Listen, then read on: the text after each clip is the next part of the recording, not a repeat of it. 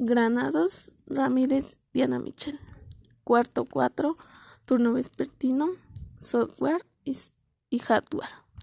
El hardware se refiere a las partes físicas tangibles de un sistema informativo. También se refiere a herramientas y máquinas a todos los componentes electrónicos. El software son los programas de computación en sus distintos estados, como código de fuente, binario o ejecutable. Esto hace posible la realización de tareas específicas.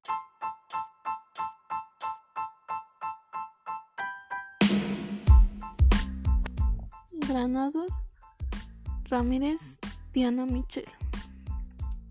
Cuarto 4, turno vespertino, sistema operativo.